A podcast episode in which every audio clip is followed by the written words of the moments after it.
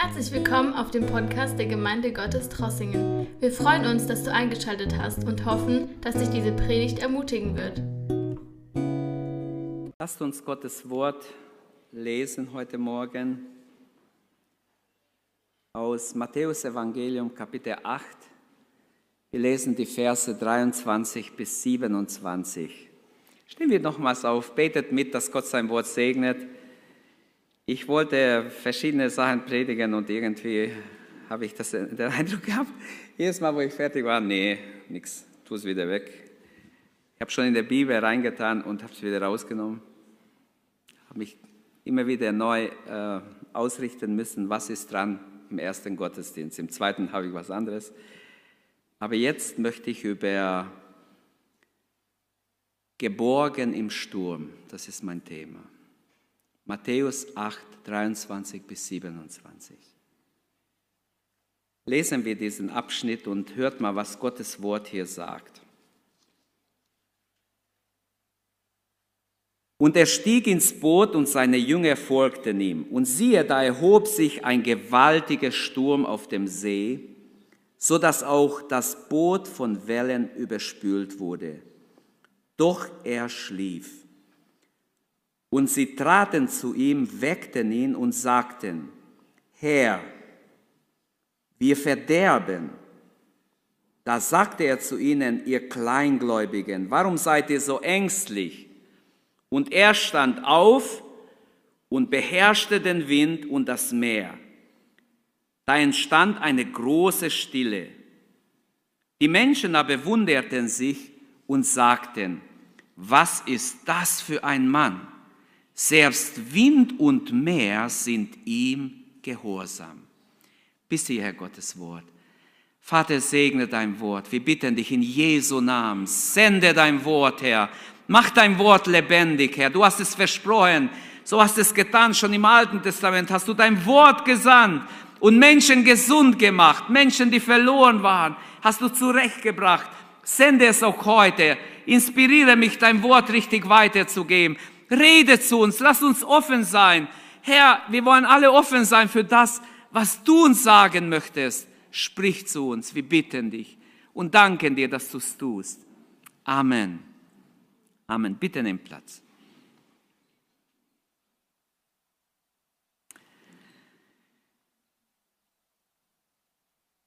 Geborgen im Sturm. Ich möchte jetzt nicht über Corona sprechen. Das hätten viele gebraucht im Corona vielleicht, weil sie so Angst hatten. Viele haben immer noch Angst. Aber mir geht es eigentlich um den Text hier. Welch ein unentsetzlicher Verlust wäre es für uns, äh, wenn wir diesen Text nicht hätten. Sie ist eins der kürzesten, schlichtesten aber auch ergreifendsten Erzählungen, die wir im Evangelium haben von einem Wunder Jesu. Nur ein paar Verse und so ein mächtiges Wunder. Warum ist sie uns ähm, aufgeschrieben worden? Wieso wurde diese, dieses Wunder aufgeschrieben? Was denkt ihr? Ich glaube, dass viele, viele, viele Menschen, Millionen Menschen durch die Jahrhunderte ermutigt wurden und aufgebaut wurden durch dieses Wort. Und sie ist ein prophetisches Spiegelbild für die Gemeinde Jesu für alle Jahrhunderte. Nicht nur jetzt zu unserer Zeit haben wir Probleme, wo Menschen Angst haben.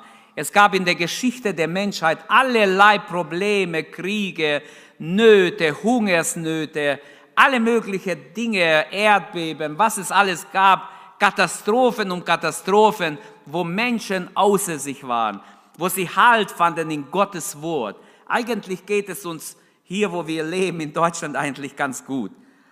Und diese Geschichte will uns zum Glauben ermutigen, dass wir nicht Kleingläubige gefunden werden, wenn der Herr uns anschaut, dass wir nicht als Kleingläubig gelten vor ihm, denn er musste sagen, ihr Kleingläubigen, warum habt ihr so kleinen Glauben? Vertraut doch, habt doch keine Angst. Hat jemand Angst? ah, das geben wir nicht gerne zu. Manche haben Angst wegen dies, wegen das, wegen alle möglichen, haben sie Sorgen und Probleme.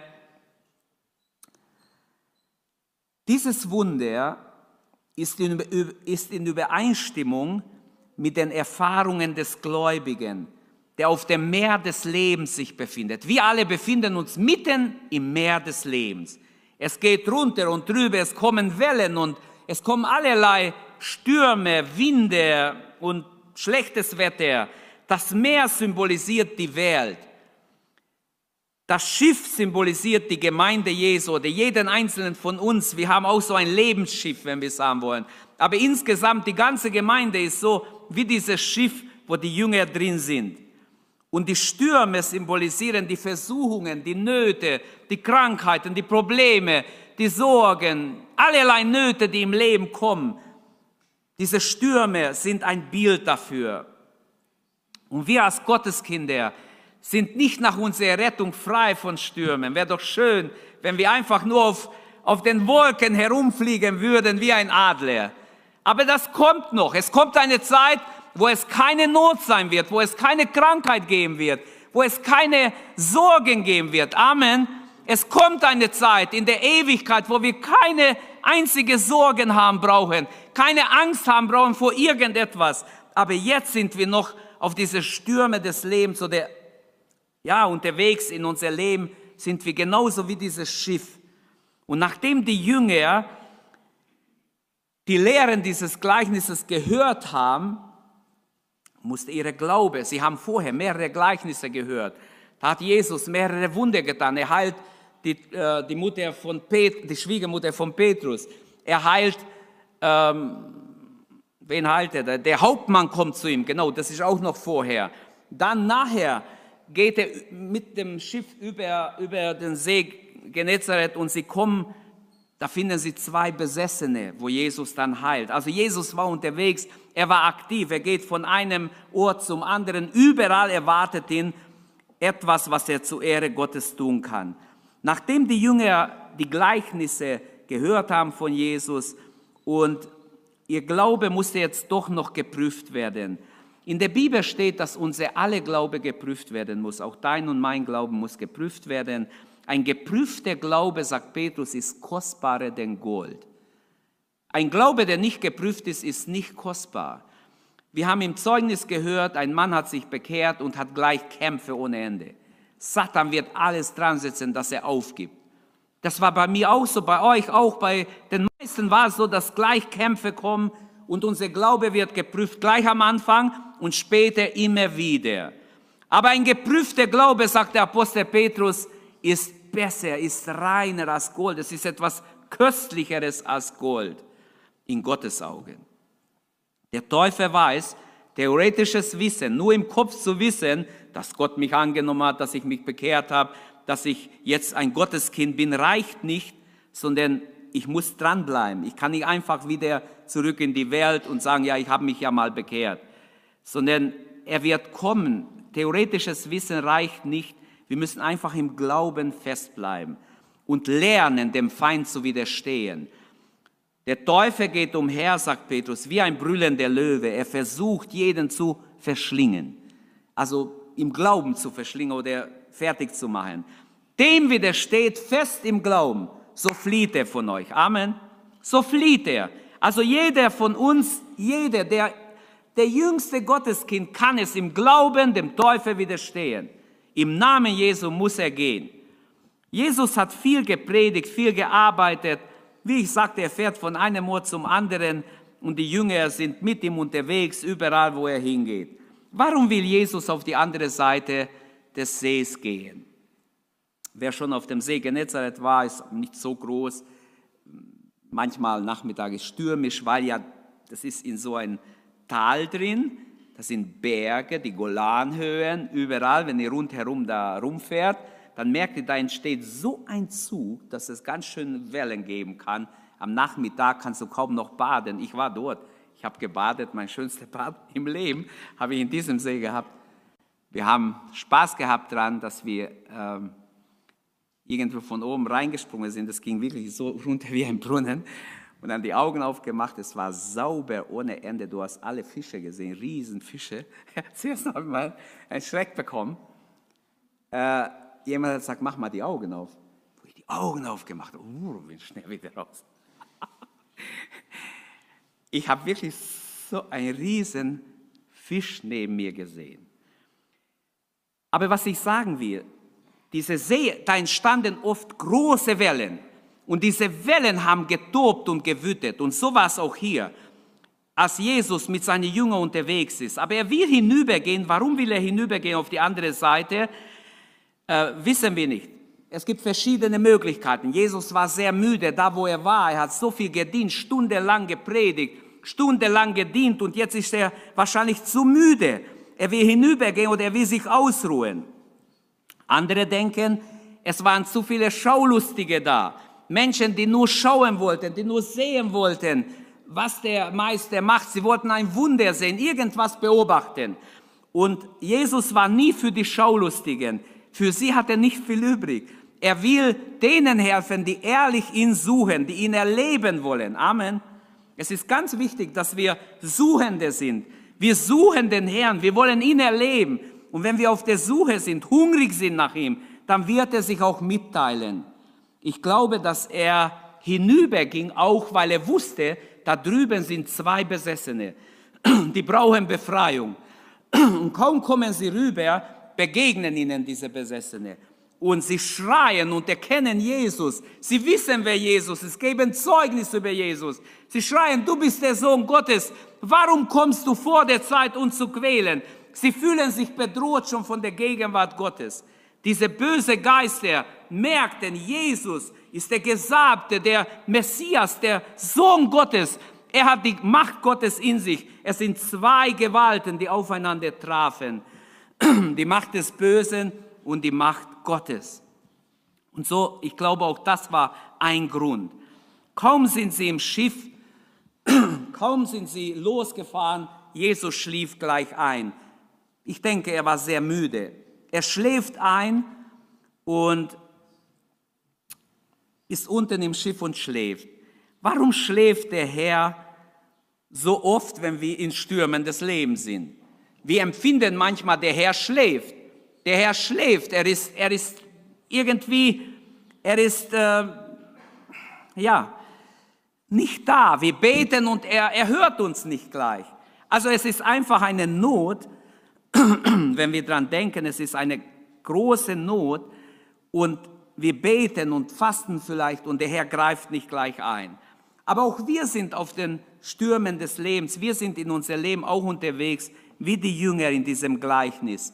Und unser Glaube wird geprüft, dein und mein Glaube wird geprüft, sagt Gottes Wort. Und Jesus Christus heißt nicht deshalb wunderbar, weil seine Gottheit nicht zu ergründen ist nur, das ist auch etwas Wunderbares. Niemand kann ihn ergründen, er ist unendlich in seiner Herrlichkeit, sondern auch deshalb, weil er sein Leben, sein Leiden, sein Sterben, seine Auferstehung von Wundern begleitet ist.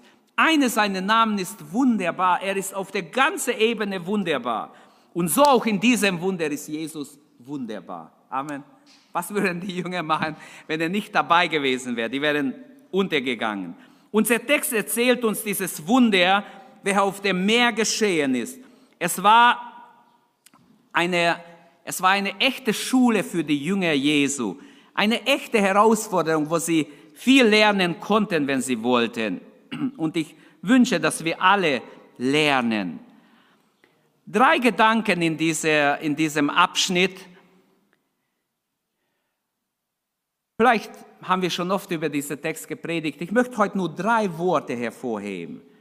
Das Wort der Angst, das Wort der Macht und das Wort der Verwunderung.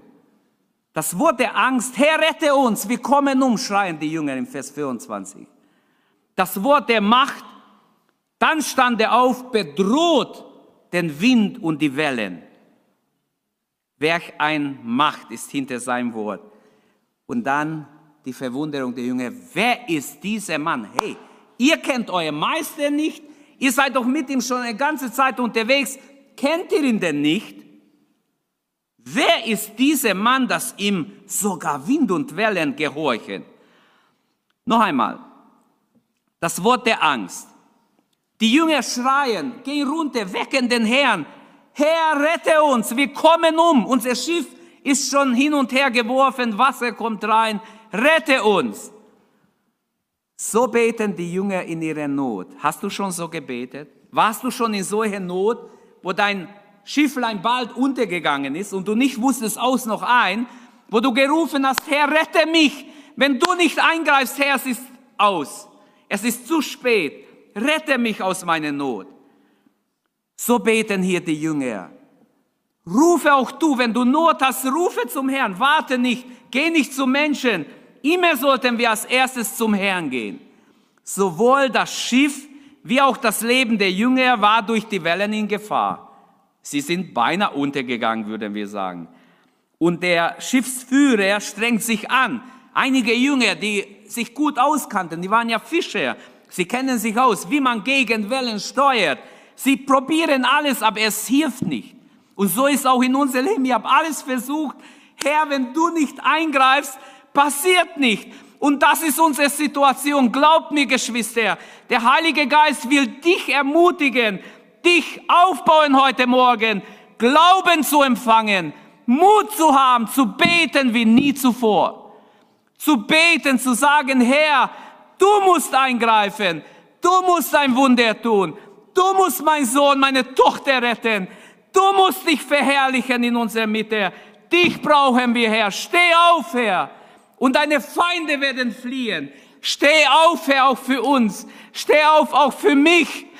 Wie wunderbar, wenn wir so mit dem Herrn ringen und kämpfen können. Ein Jakob war in diesem Kampf, als er gekämpft hat mit Gott. Er ließ nicht los. Ich lass dich nicht, Herr. Es sei denn, du segnest mich, du erhörst mich. Ich werde dich nicht lassen. Es sei denn, du greifst ein. Halleluja.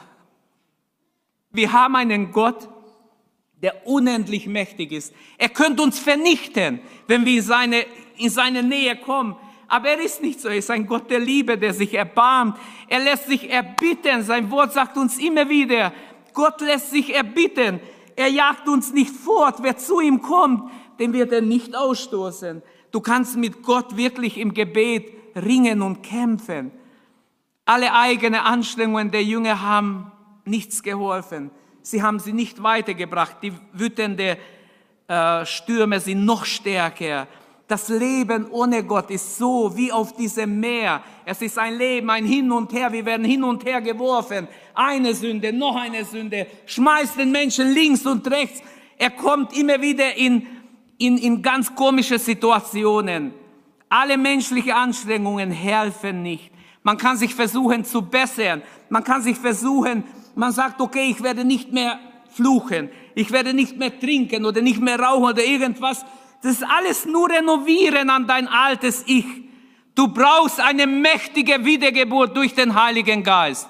Eine echte Bekehrung. Kapitulieren vor Gott und sagen, Herr, ich kann nicht. Ich brauche dich. Komm in mein Leben. Verändere du mich von innen nach außen. Nur das hilft. Nichts anderes hilft. Und wenn du hier bist heute Morgen, erkenne, Gott ruft dich. Die Jünger beten in ihrer Not zu Jesus.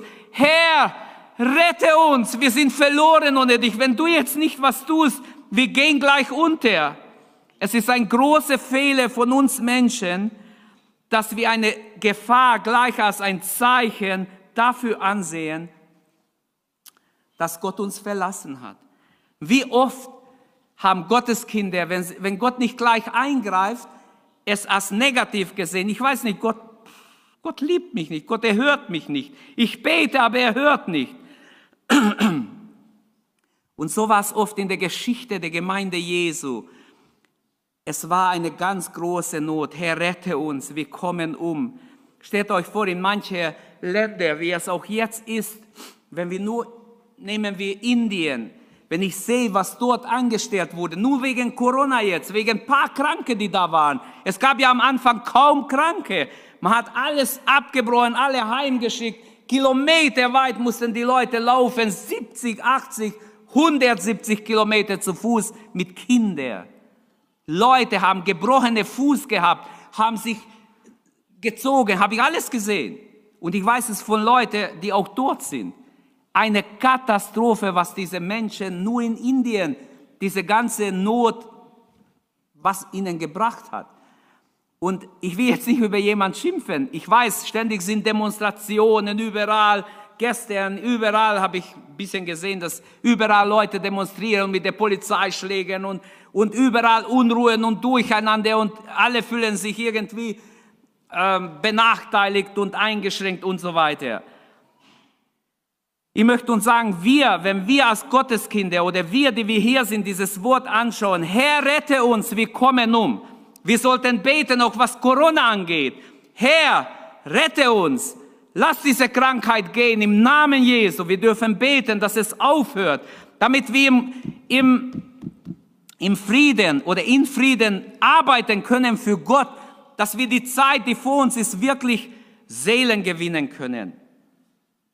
Und so betete die Gemeinde Jesu immer wieder in der Geschichte, wie diese Jünger hier. Wie oft gab es Zeiten, Stürmen der Verfolgung in den Gemeinden, auch jetzt in manchen Ländern. Äh, die Gemeinden sind noch zu, sie dürfen überhaupt nichts, sie haben auch kein Online. Und es wird viel Schaden anrichten im Leben von Gottes Kindern. Diese Corona hat schon und wird noch. Deshalb klammere dich an Gott. Klammere dich an Gottes Wort, lese Gottes Wort, bekenne Gottes Wort, bete und lass dich nicht runterkriegen. Lass nicht zu, dass der Teufel dich immer weiter tiefer hinunterzieht. Herr, rette uns, sonst kommen wir um. Wir brauchen Gott in anderen Worten. Wir brauchen Gottes Eingreifen. Amen. Du, du kannst nicht bestehen ohne Gottes Gegenwart in dein Leben. So beten auch wir oft. Herr, rette uns. Ohne dich sind wir verloren. Wohl uns, wenn wir zu Jesus rufen, von ganzem Herzen zu Jesus rufen. Warum brauchen wir keine Angst haben, trotz Corona? Wir brauchen keine Angst haben. Klar sollen wir uns an bestimmte Regeln halten. Ich will jetzt auch nicht Blödsinn machen, dass ich sage, wir können uns alle jetzt umarmen, die Hände geben. Wenn das gesagt wird, ich würde mich daran halten, obwohl ich manchen auch die Hände gegeben habe, muss ich zugeben, sonst würde ich ja heucheln. Aber wenn jemand sagt, hey, du hast Angst, mich zu begrüßen. Aber ich möchte es nicht tun öffentlich, weil es einfach ein Gebot ist, die wir einhalten sollen. Aber was ich sagen will, warum ich keine Angst habe, nicht weil ich, weil ich die Krankheit ausrede. Ich glaube schon, dass diese Krankheit ein aggressiver Virus ist. Aber mein Leben ist in Gottes Hand. Ich werde keinen Tag früher sterben, als Gott will weil ich mich ihm anvertraut habe und das glaube ich von ganzem Herzen. Ich werde nicht schneller sterben, als er will. Es sei denn, ich mache Dummheiten und, und verkürze mein Leben, indem ich vielleicht es auch in Gefahr bringe. Aber ich, ich glaube, dass wir alle als Gotteskinder daran festhalten dürfen, dass Gott unser Leben in seine Hände hat. Meine Zeit steht in deiner Hand. Hat schon David erkannt, wie wunderbar. Deshalb brauchen wir keine Angst haben. In der Welt habt ihr Angst, seid getrost. Ich habe die Welt überwunden. Also du brauchst dann doch keine Angst haben. Und dann, für uns Gotteskinder gilt auch, der Himmel ist bereit. Der Herr hat uns einen Raum bereitet. Warum haben alte Menschen so Angst, wenn sie doch gläubig sind, zu sterben? Also bitte, äh, irgendwo stimmt es äh, mit, mit unserem Glaubensbekenntnis nicht überein. Wir glauben an ein Himmel, dass Gott ein Himmel bereitet, ein Ort bereitet hat für denen, die Jesus nachfolgen, die ihr Leben ihm gegeben haben. Und Paulus bezeugt ja, Gott wird, nee, Johannes, Gott wird alle Tränen abwischen von ihren Augen. Es wird kein Leid mehr sein, keine Tränen. Also der Himmel ist ein, einfach ein herrlicher Ort, der bereitet ist für die Gläubigen. Also das Wort der Angst ist zuerst. Herr, rette uns, wir gehen unter. Jesus steht nun auf, da stand er auf, heißt es im nächsten Vers, und bedrohte die Winde und den See. Und es entstand eine große Stille. Es ist nicht so gewesen, vorher waren so hohe Wellen, jetzt sind nur noch so hohe Wellen. Aber ah, das wird zu menschlich. Wenn vorher so hohe Wellen waren oder noch höher und jetzt waren nur solche, dann wo ist die, das Wunder Jesu? Als Jesus gesprochen hat, die hohe Wellen, egal wie hoch sie waren, sie waren ganz gerade. Es war gar keine Welle. Es kam eine große Stille plötzlich. Das war nicht gewöhnlich. Ich war dort einmal 14 Uhr Nachmittag, da kamen so die Wellen, die konnten nicht mehr, das, du bist schier ertrunken. Wirklich. Aber Ist schon lange her. Aber ich kann mich gut erinnern. Die Wellen kamen richtig stark. Es ist einfach wichtig, dass wir sehen, das Wort Jesu zählt. Zuerst kam ein Wort des Tadels an die Jünger. Warum seid ihr so furchtsam? Warum seid ihr so kleingläubig? Fühlt ihr euch angesprochen? Fühlt sich jemand hier angesprochen? Hallo? Fühlt sich jemand angesprochen?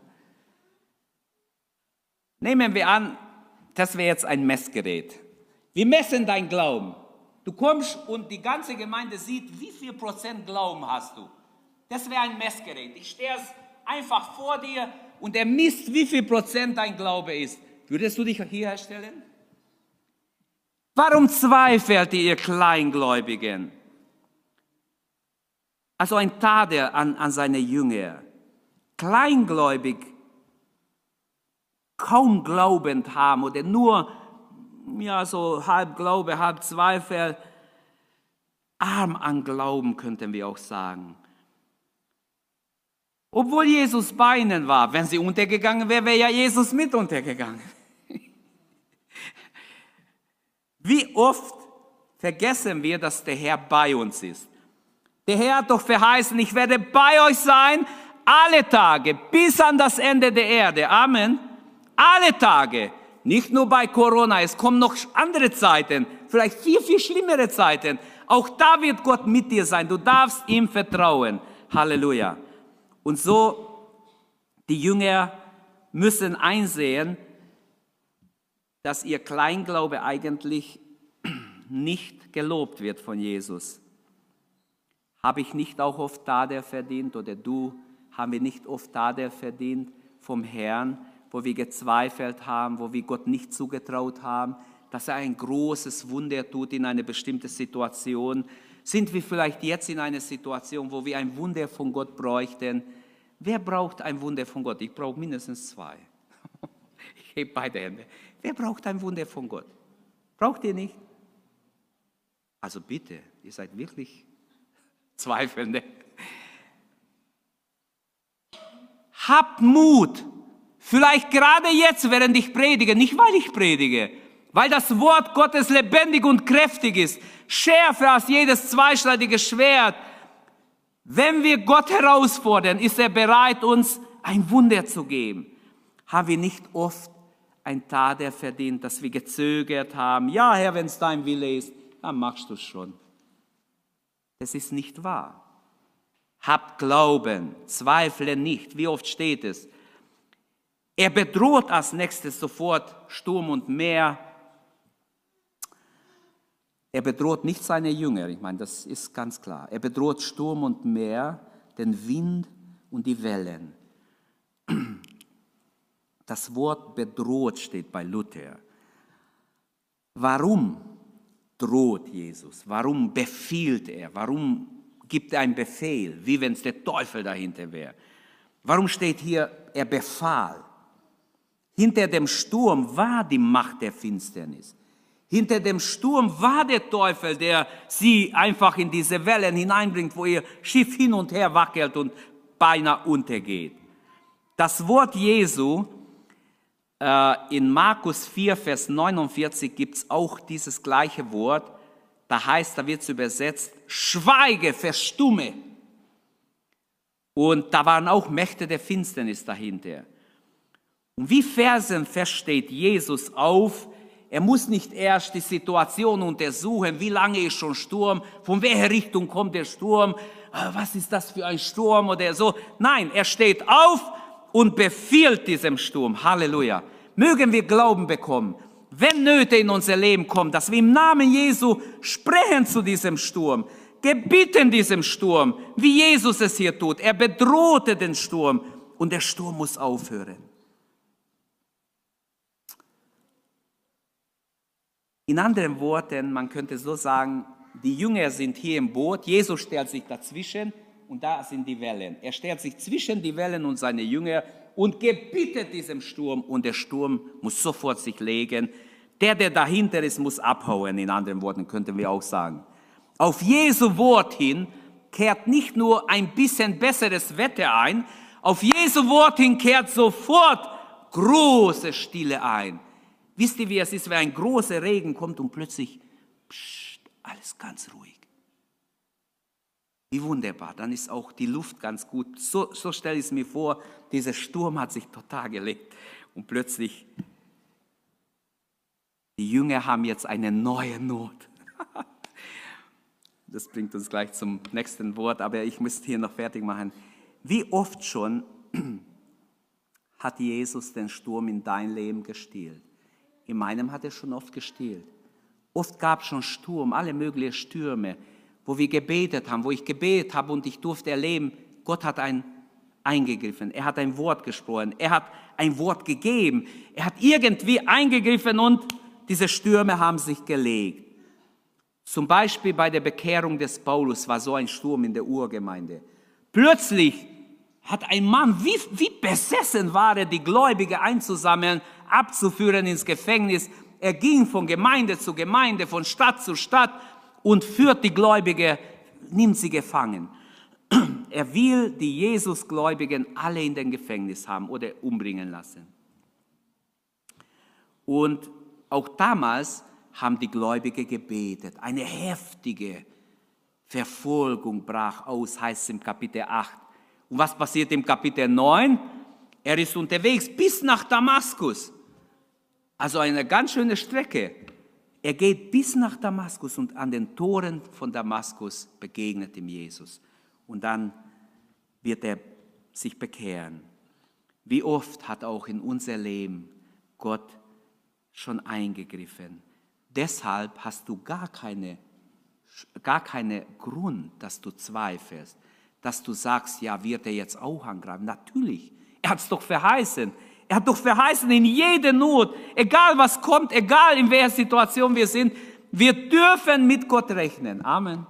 Wir dürfen mit sein Eingreifen rechnen. Und so wünsche ich euch Erlebnisse mit Gott, dass euer Sturm, egal ob es Krankheit, Not, Sorgen aller Art, Kinder, Eltern, wer es auch ist, alle Sorgen unter seine Füße, werfet auf ihn. Wie gut ist es zu wissen, Jesus sitzt am Steuer der Welt. Nicht ein Mensch, nicht Trump oder nicht Putin oder nicht der Chinese oder irgendeine, sondern Jesus sitzt am Steuer des Universums. Amen. Die Menschen können machen, was sie wollen, sie zappeln nur. Aber Jesus sitzt am Steuer. Daniel kann sehen, Gott ist der, der die Geschichte lenkt und leitet. Er sieht es schon Jahrhunderte vor Jesus. Er sieht bis in die Endzeit in unseren Tagen. Er sieht, wie auch in der Europäischen Union, all das Gottlose, was wir erleben. Er sieht es voraus und er sagt, Gott lenkt die Geschichte. Halleluja. Gott lenkt die Geschichte. Nehmen wir das an. Lassen wir Gott wirken auch in unser Leben. Er lenkt die Natur, die Stürme. Plötzlich war jetzt kalt, bisschen habe ich nichts mehr gehört von Umweltrettung. Vorher hat man ständig nur Umwelt, Umwelt, Umwelt. Seit Corona kam, ist auch viel weniger. Wieder haben Leute angefangen, wenn es ein bisschen wärmer wird, fangen sie an. Man möchte die Natur retten, die Natur retten. Niemand wird die Natur retten, niemand. Es ist in Gottes Hand. Es ist zu groß, um damit wir es retten. Ich bin, ich werfe nie ein Taschentuch aus dem Auto. Also das ist verboten das ist unnatürlich. Ich würde nichts rauswerfen unterwegs irgendwie, weil das als Christ, das ziemt sich nicht. Ich rauche auch nicht, dass ich die verpeste oder ich, ich würde bestimmte Dinge nicht meinen.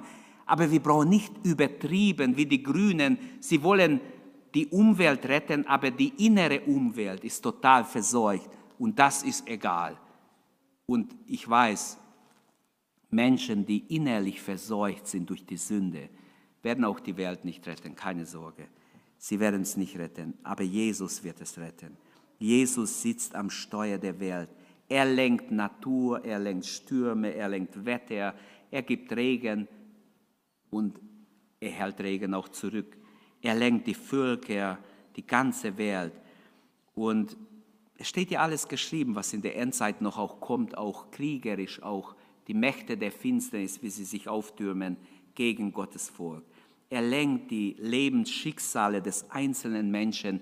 Deshalb erkenne heute Morgen anhand dieses kleinen Wunder, paar Verse nur, dass dein Leben doch in seiner Hand ist.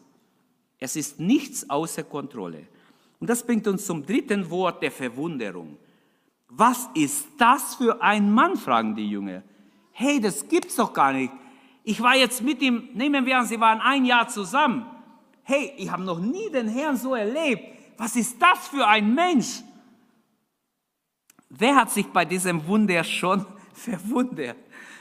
Es ist doch einfach ein, ein, ein wunderbares Wunder, oder ich, ich habe keine Worte, das richtig zu sagen, aber ihr versteht, was ich sagen will. Die Jünger Jesu selbst haben sich als erstes gewundert. So was Wunderbares, Einzigartiges. Unser Herr, der ist hier mit uns, muss nur ein Wort sprechen und sofort kehrt Ruhe und Frieden ein. Halleluja. Was ist das für ein Mann? Er kann, was er will. Was er will, ist immer gut. Halleluja. Es wäre schlecht, wenn er Schlechtes wollte. Alles, was er will, ist gut. Sein Allmacht, sein Allmacht hat er uns nicht gegeben. Manche hätten es gerne. Hätten gerne Gottes Allmacht, damit sie richtig so in der Welt damit rumspielen. Gott hat uns seine Allmacht nicht gegeben. Aber er gibt uns sein Wort, er gibt uns Glauben, er gibt uns Mut, er gibt uns Beispiel, er gibt uns vieles. Seine Allmacht hat er uns nicht gegeben. Aber wir können jede Minute sein seine Güte, seine Gnade haben, seinen Beistand haben. Das Gebet kann sogar seine Allmacht erwecken. Halleluja. Wenn du empfindest, Jesus schläft in dein Leben oder er, er hört dich nicht, gib nicht auf. Dann ist es nicht Gottes Wille aufzuhören zu beten. Habt ihr gehört?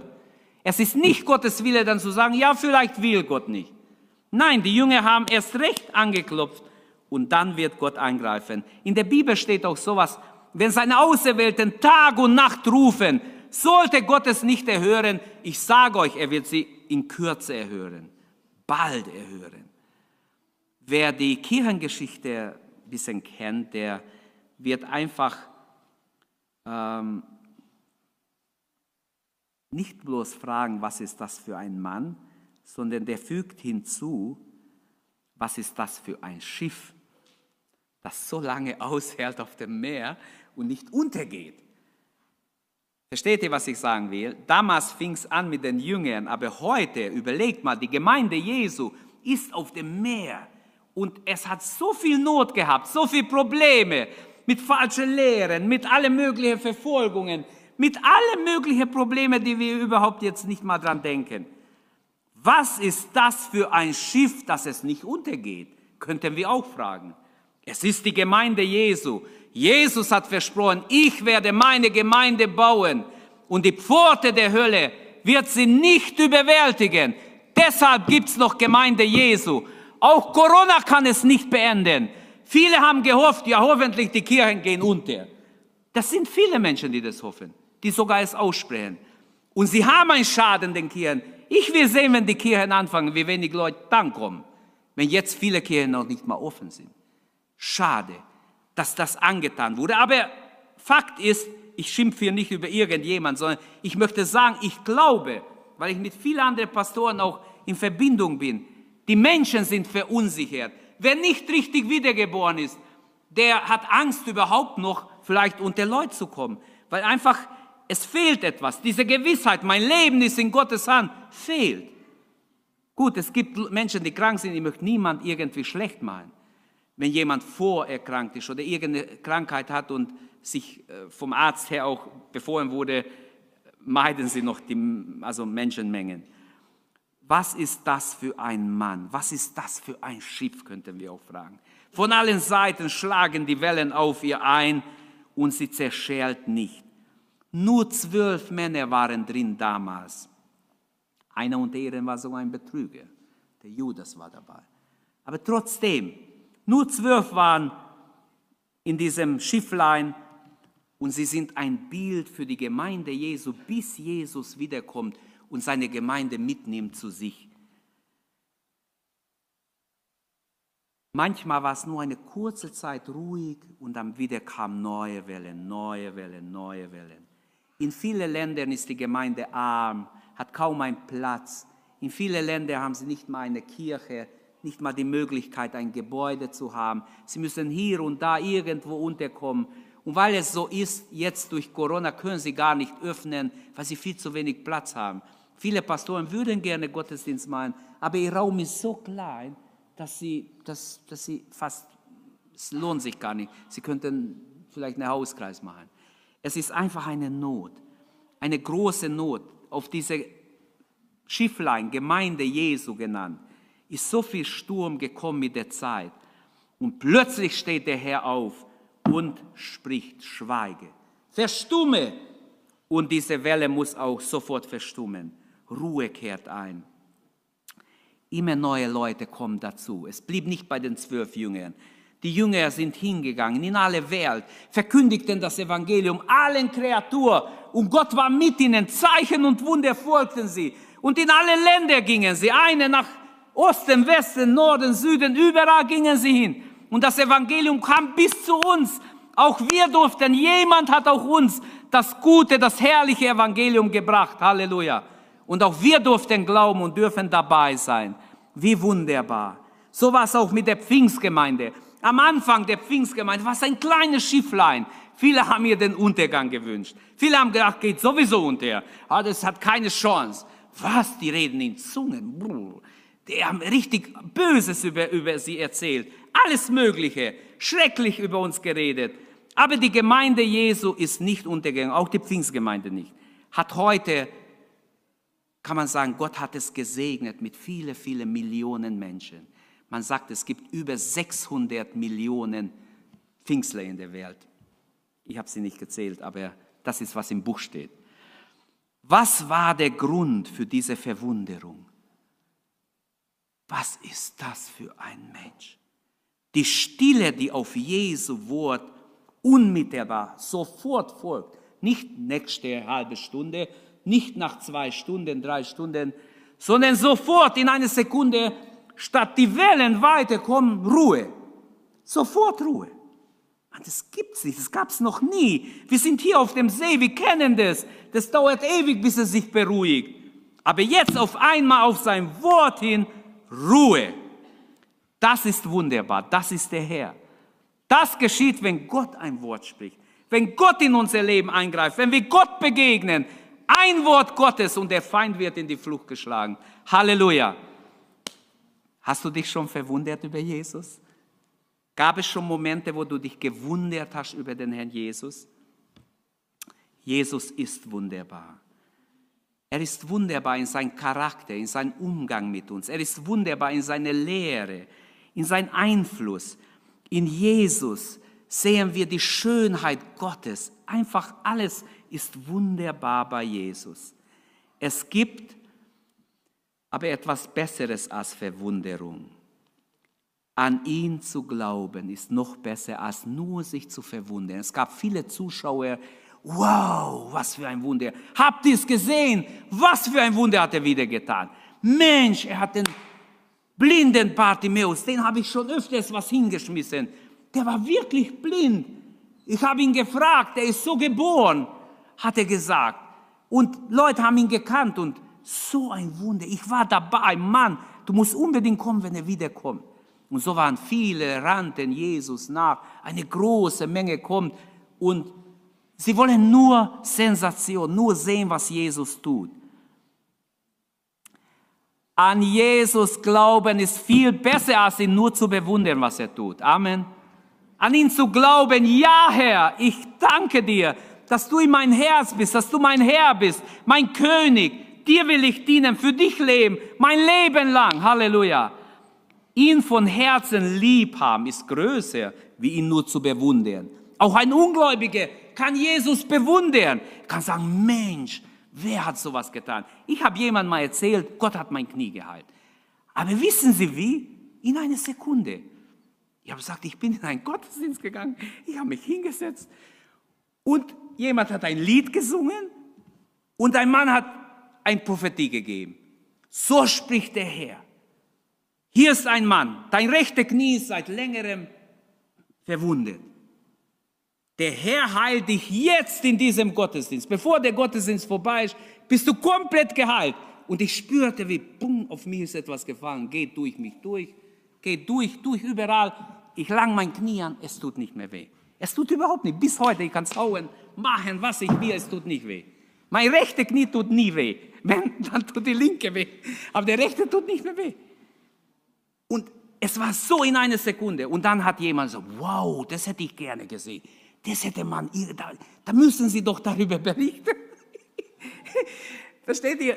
Er, er wundert sich darüber, aber er fällt ihm gar nicht ein, dass er Jesus in sein Herz aufnimmt. Wenn ich ihm sage, ja, aber Jesus ist auch für Sie da. Ah, ja, ja, ich bin ja katholisch, ich bin ja evangelisch, ich bin ja, ich bin ja religiös, will er sagen. Naja, schade. Glaube ist Gnade. Habt ihr das verstanden? Zu glauben zu können, ist Gnade von Gott, ist ein Geschenk von Gott. Jesus von Herzen lieben, habe ich gesagt, ist noch mehr wie ihn zu bewundern. Aber ihm sein Herz, sein Leben zu geben, ist noch mehr. Also wirst du nur Bewunderer Jesus sein oder hast du ihm schon dein Leben gegeben? Willst du ihm jetzt dein Herz geben? Ich möchte einfach jeden dazu jetzt herausfordern und Schluss machen, indem ich herausfordere, durch seine unbegrenzte Kraft bedroht Jesus jede Not in dein Leben. Er kann gegen Arbeitslosigkeit, er kann gegen Krankheit, er kann gegen Schwächen, gegen jede Not kommen. Im Namen Jesu ist Heil, ist Macht, ist Kraft gegen alle Probleme der Menschheit. Die Stürme, die Versuchungen, die Unreinheit des Herzens, alles muss weichen. Sein Blut reinigt von jeder Sünde. Preis dem Herrn. Es ist einfach wunderbar. Die Stürme der Leidenschaften, der Sünde, der Abhängigkeit brechen in Jesu Namen. Wenn der Sohn frei macht, der ist richtig frei. Er bricht jede Abhängigkeit. Halleluja. Geben wir ihm die Ehre, beten wir ihn an. Gib dein Leben ihm. Nur ihn zu bewundern reicht nicht. Es reicht nicht. Es ist viel besser, dein Leben ihm zu geben. Sag, Herr Jesus, komm in mein Leben. Ich will dich jeden Tag neu erleben. Ich will mit dir gehen, mit dir leben. Wie köstlich ist es, Gott zu vertrauen. Halleluja. Halleluja. Preis dem Herrn. Jesus hat auch kein Leben ohne Sturm gehabt. Vielleicht denken wir, ja, er war ja Gottes Sohn und trotzdem hat er Stürme gehabt, Probleme. Er wurde ständig angegriffen. Und er hat auch nicht so leicht nur im Namen Jesu alles vertrieben. Er hat manche Diskussionen mit dem Pharisäer geführt, mit manchen äh, Leuten, die gegen ihn waren. Aber hier sehen wir, wie er seinen Kindern bereit ist zu helfen in der Not. Zwei Dinge helfen in der Not, in den Stürmen des Lebens. Das Aushalten bei Gott. Es gibt Leute, die sagen, ja Herr, wenn du mich nicht erhörst, dann schmeiße ich alles hin. Dann lasse ich mich, dann, dann gehe ich. Das Aushalten oder dranbleiben, bei Gott bleiben, trotzdem, und du wirst sehen, der Moment kommt, wo Gott eingreift. Und dann die Geduld, im Gebet dran zu bleiben, bis Gott eingreift. Gott wird eingreifen. Ist Gott für uns? Wer kann gegen uns sein? Wer? Es gibt niemand. Lass uns aufstehen. Lass uns beten. Lass uns glauben, dass auch heute das Wort der Angst wird gesprochen. Herr, wir haben Angst, wir fürchten uns. Herr, du siehst die Not. Aber der Herr wird nicht sagen, ja, ist dein Problem. Wenn wir zu ihm mit unseren Ängsten, Sorgen kommen, werden wir erleben, er hat immer noch ein Wort der Macht. Er spricht ein Wort und alle Probleme müssen sich wie auflösen, wie weichen, wie gehen. Und wir werden dankbar sein, wir werden ihn anbeten. Lass uns das tun. Er hat so viel Gutes in mein Leben, in dein Leben getan, wenn du schon auf dem Weg bist. Wer sein Leben nicht Gott gegeben hat, bleib nicht ein Bewunderer Jesu, das wird zu wenig. Wer nicht sein Leben bewusst Jesus gegeben hat, mach es jetzt. Du darfst vorkommen hier und wir beten für dich.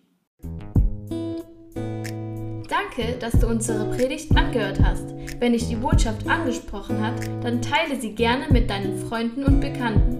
dass auch sie diese Predigt hören können. Wir wünschen dir Gottes Segen.